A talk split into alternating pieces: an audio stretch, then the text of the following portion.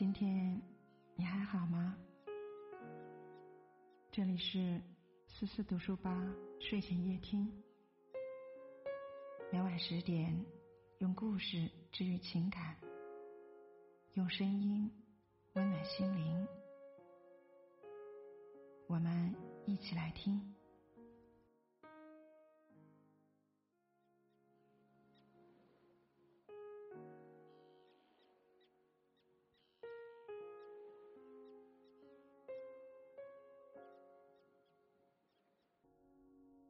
三十而已，终于大结局了。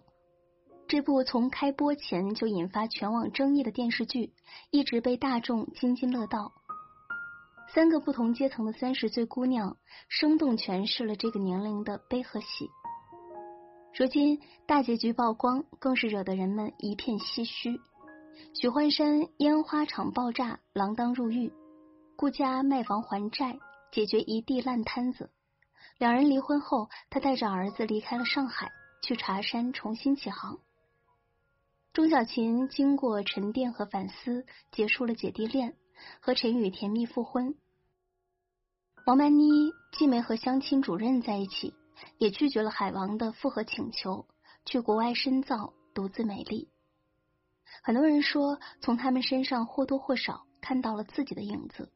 不是入戏太深，而是人生本入戏。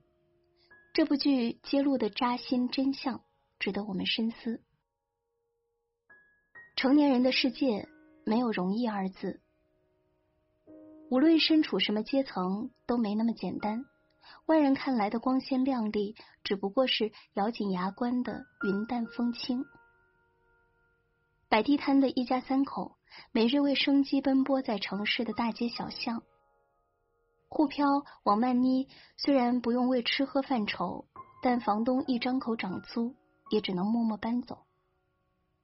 本地姑娘钟小琴看似日子安稳，但没人知道她和老公把日子过成了合租室友。顾家老公体贴，儿子可爱，住的是人人艳羡的江景房。可孩子的择校问题，家里的烟花生意，都是他在思考后路，劳心劳力。即使是豪华的太太圈，每个人也有着自己的一地鸡毛和不容易。做子女的习惯了报喜不报忧，不敢声张自己工作的累与崩溃，婚姻里的七零八碎。而父母也学会了说谎，舍不得子女花钱，怕给子女添麻烦。开口永远都是身体硬朗着呢。大家都有自己的烦恼和苦闷，可生活再不容易，日子也得过下去。因为身后背负的不仅是自己的人生，还有父母妻儿殷切的期盼。但没有什么比活着更好的事情了。我们总要打败一些不喜欢的，才能得到自己渴望的。人到中年。得学会适当认怂，人到了一定年纪，得学会向生活低头，收敛自己的脾气，照顾好自己的身体。剧中许幻山虽然是老板，骨子里却带着艺术家的清高，一言不合就和客户开对，得罪了合作多年的老客户。可公司运转要钱，身后大批员工要养，家里房贷要还。日常开支一桩桩一件件都得花钱，最后是顾家替他赔不是，帮忙收拾了烂摊子，更费尽心力混进太太圈，求来了新单子。当你觉得生活容易的时候，只不过是有人在替你低声下气。往往经历过大风大浪的人，都会愈加理性，不做情绪的奴隶，更不随意透支自己的身体。相比只知拼命工作，最后晕倒在出租屋里的王曼妮，顾家无疑是明智的。在顾家的同时，他知道顾己，再忙也会雷打不动的健身，坚持练瑜伽，保持健康的饮食。其实三十岁就像一道坎儿，不加爱惜，身体便会慢慢走下坡路。人到中年的我们。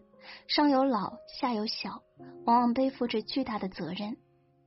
为了爱我们和我们爱的人，怂一点未尝不是一件幸事。婚姻从来不是永恒的避风港。陈宇说：“都说婚姻是避风港，我跟你结婚是为了轻松省心。”不想钟小琴一语破地，都想避风，谁当港啊？确实，婚姻并非一个人的独角戏，它需要两个人彼此体谅，互相扶持。倘若只有一方在拼命努力、苦苦支撑，那么这段感情的天平迟早会失去平衡。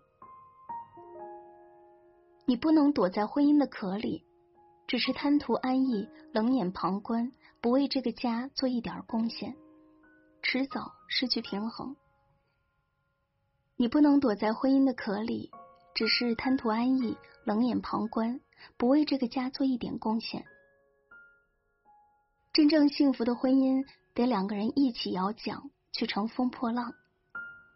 其实鸡零狗碎的婚姻，并不会磨灭掉你的光彩，消耗你的是不愿意去沟通、不想去成长的心。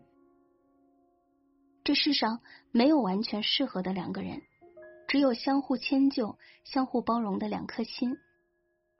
夫妻间的过命交情，无非是你病了，我给你煮碗粥；你累了，我给你个肩膀。没有界限感的婚姻，早晚会出轨。纵使顾家能防得了一次暗送秋波，也防不了许幻山出轨。为什么？因为许幻山在和异性相处的过程中太没有界限感。前有女下属给他做便当，买二十五块钱的一个橘子，他丝毫不知避嫌，居然还夸了好几次。后有绿茶林有有向他投来爱慕的目光，他欣然接受这种崇拜感，甚至一起吃冰淇淋，一起看烟花。面对图谋不轨的女人，许幻山没有刻意保持距离。而是给了对方不断试探他底线的机会。选择进入婚姻，就意味着信任、忠诚、责任和担当。和异性保持距离，是对另一半最基本的尊重。多少婚姻毁于缺乏界限感。如果爱一个人，请给他真正的安全感，把握好和异性相处的分寸。原生家庭的痛。要靠自己去疗愈。钟小琴怀孕了，陈宇的第一反应不是惊喜，而是害怕。他怕自己担不起做父亲的责任，给不了孩子更好的生活。但其实，当光照进来的时候，你要学会去拥抱他。同样是单亲家庭的顾家，十三岁母亲去世后，他别的没学会，就学会了有什么事儿都自己扛。因为原生家庭的影响。前者不敢要孩子，怕步入自己的后尘；后者努力把自己变得刚强。奥地利精神学家阿德勒说过一句至理名言：“幸福的人用童年治愈一生，不幸的人用一生治愈童年。”虽然真正坚强起来很难，但一定要相信，即使深陷泥潭，总有一天会像荷花一样钻出淤泥。绽放自己，比出轨更让人心寒的是冷暴力。钟小琴和陈宇的婚姻，一个喜欢养鱼，一个喜欢养猫；一个早餐喜欢吃油条配清粥，一个则喜欢牛奶配面包。他们在一个桌子上吃饭，却泾渭分明。明明是两个人一起生活，过得却比一个人还要孤独。遇到问题，钟小琴想要沟通，陈宇却拒绝沟通，拒绝改变，即便回应，也只是几句冷冰冰的解释。有句话是这样说的：最可怕的不是孤独终老，而是和一个让你孤独的人终老。婚姻里比出轨更消耗人的是无休止的冷暴力，虽然肉体毫发无伤，但内心却早已千疮百孔。打败婚姻的，从来不是惊天动地的大事，而是积少成多的细节。人生的路很长，如果携手余生的那个人不能好好安放这段感情，那么宁愿一个人的孤独，也不要在无视中被辜负。每个当妈的，其实都是狠角色。有句话说：“女子本弱，为母则刚。”可没有女人天生就是母亲，孩子是他们这一生中一个质的变化。就像顾佳说的：“我出月子的第一天，我突然感觉到顾佳已经死了，活下来的是徐子言的妈妈。”为了儿子能上一个好的幼儿园，顾佳放下身段，三番五次的讨好能帮孩子入园的王太太。赤着脚给王太太提鞋，走了二十多层，不是不要面子，只是从当妈的那一天起，孩子变成了自己最大的软肋。当儿子被其他家长欺负时，三十岁的他第一次动手打人，因为比起体面，有了更宝贵的东西，有了想保护的人。听说神无法无处不在，所以创造了妈妈。这些也许是母爱使然，生活所迫。可不管怎样，每一个妈妈都是孩子最大的守护神。别惹当妈的人，他们个个都是狠角色，扛得起责任，更担得起生活。父母三观正，才是孩子一生的财富。父母能留给孩子最大的财富，不是钱，不是房，而是。浸润内心的三观。幼儿园的一位小朋友因癫痫发作，家委会的一位妈妈撺掇家长投票让其退学。顾家不但支持让这位小朋友留下来，更耐心给儿子讲解小伙伴生病的原因，并和丈夫一起示范如何帮助别人。儿子不喜欢马术时，顾家没有逼迫孩子，而是耐下性子和他沟通，鼓励孩子去尝试。徐子言在妈妈的教导下改变了态度，认真学习起来。法国学者波达斯说：“人的观念标准深受家长影响，并根植于脑海。孩子尚小，无法形成自己的思辨能力，是父母的观念决定了他对世界的态度，影响着他对人生的看法。